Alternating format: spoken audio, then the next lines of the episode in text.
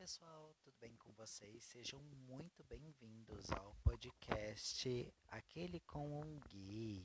Sim, eu sou o Bruno, um gay de 25 anos que está vindo aqui simplesmente compartilhar aventuras e desventuras, né? Nossa, minha dicção já está sendo ótima, né? As aventuras e desventuras de ser um gay de 25 anos, com tudo que passou, todas as experiências, aquela questão da autoaceitação, a questão de se ver diferente com relação à sociedade. E é isso, né? Tudo bom que todo LGBTQIA já passou ou ainda passa, né? Então, estou aqui para compartilhar com vocês e se você gosta desse tipo de assunto, é só você chegar e ir ouvindo os podcasts. Inicialmente, né, como esse vai ser um teste, eu não sei com qual frequência eu vou estar postando, mas eu comunico logo em breve, tá bom? Bom, vamos lá logo para o primeiro episódio. Eu acho que a vida de toda criança, viada na verdade, né, ela, ela é uma, uma, um início bem conturbado, porque querendo ou não, pelo menos no meu caso, tá? Vou falar pela minha experiência.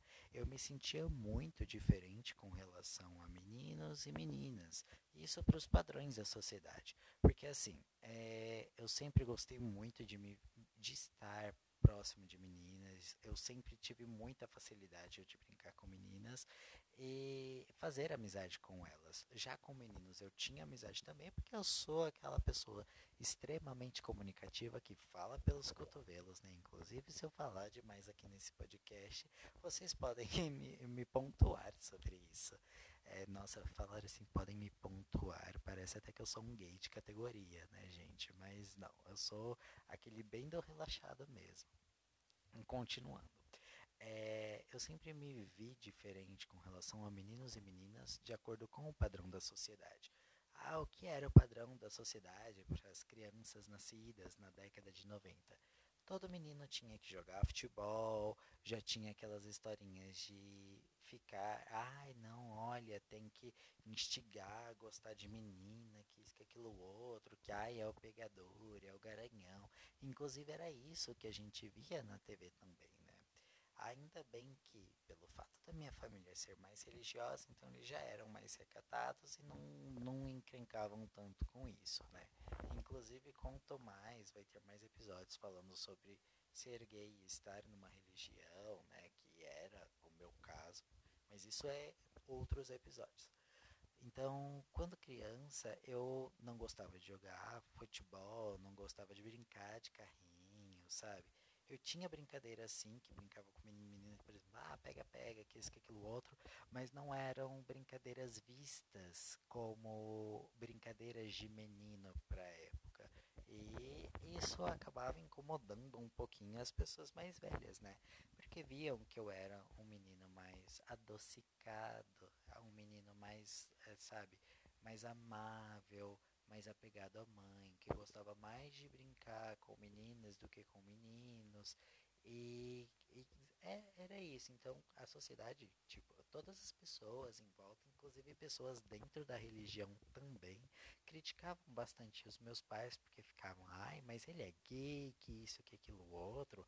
Ah, olha, isso não é coisa de menino. É, quer ver eu ficar full de raiva é definirem uma coisa como sendo de menino e menina. Gente, não existe isso de você ficar definindo, por exemplo, brinquedos. Ah, esse brinquedo, carrinho, é brinquedo de menino. Não, isso é super errado.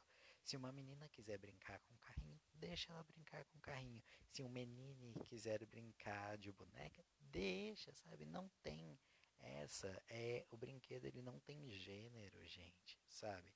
É, era isso uma coisa que pegava bastante. E mais eu sempre brincando com meninas e meninos às vezes também, né? Tinha alguns amiguinhos, mas não era como as minhas amizades com meninas, né? Então isso incomodava bastante. Inclusive, uma coisa que incomodou bastante, principalmente as minhas tias, né, por um, por um leve período, foi que eu, por exemplo, eu tinha uma sunguinha, eu adorava aquela sunguinha, gente.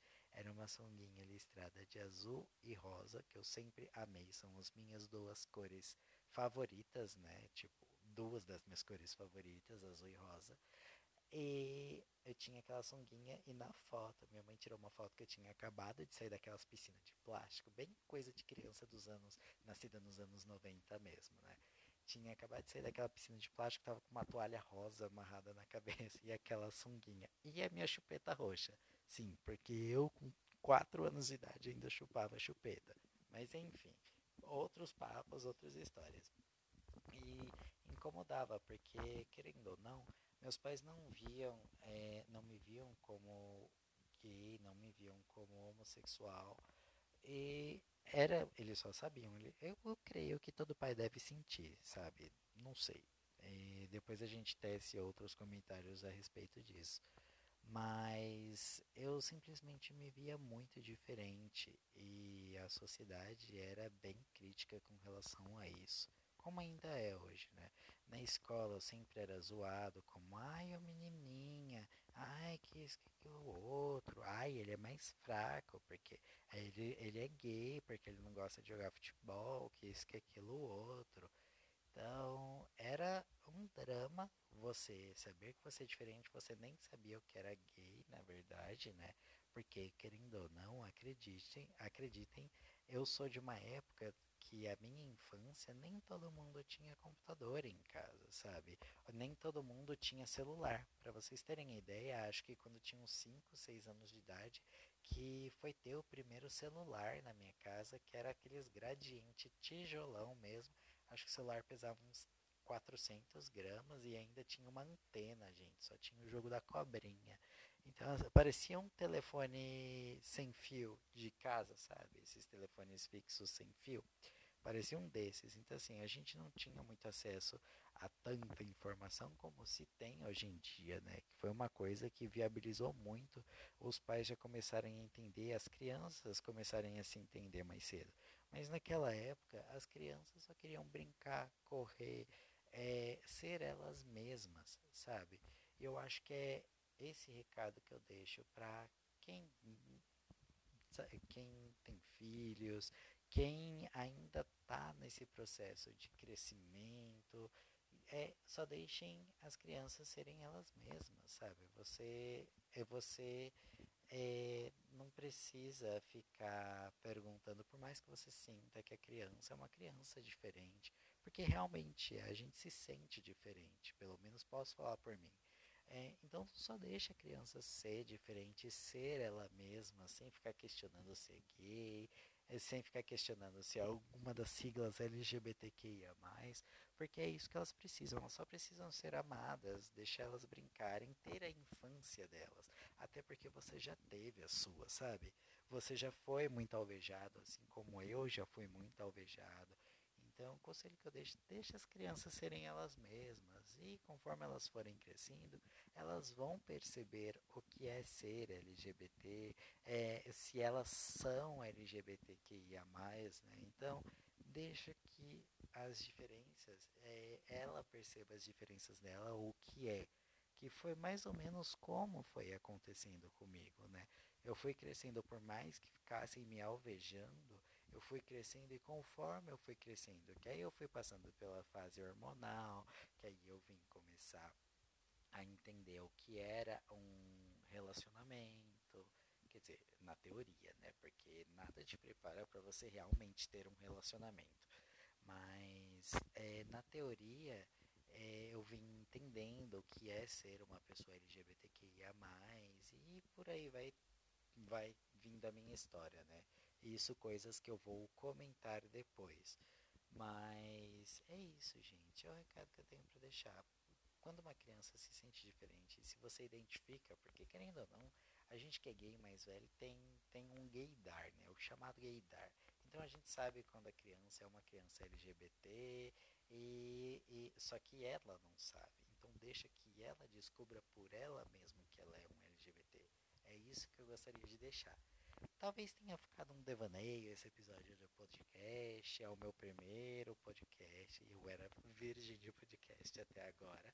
Mas decidi conversar, decidi gravar esse podcast, né, como uma tentativa também de me ajudar com as minhas questões de ansiedade e compartilhar um pouquinho das minhas experiências quando como LGBTQIA+, né? mais um podcast com a temática da bandeira para poder estar tá trazendo informações para vocês, tá bom? Então, um beijo, vou ficando por aqui e até o próximo episódio.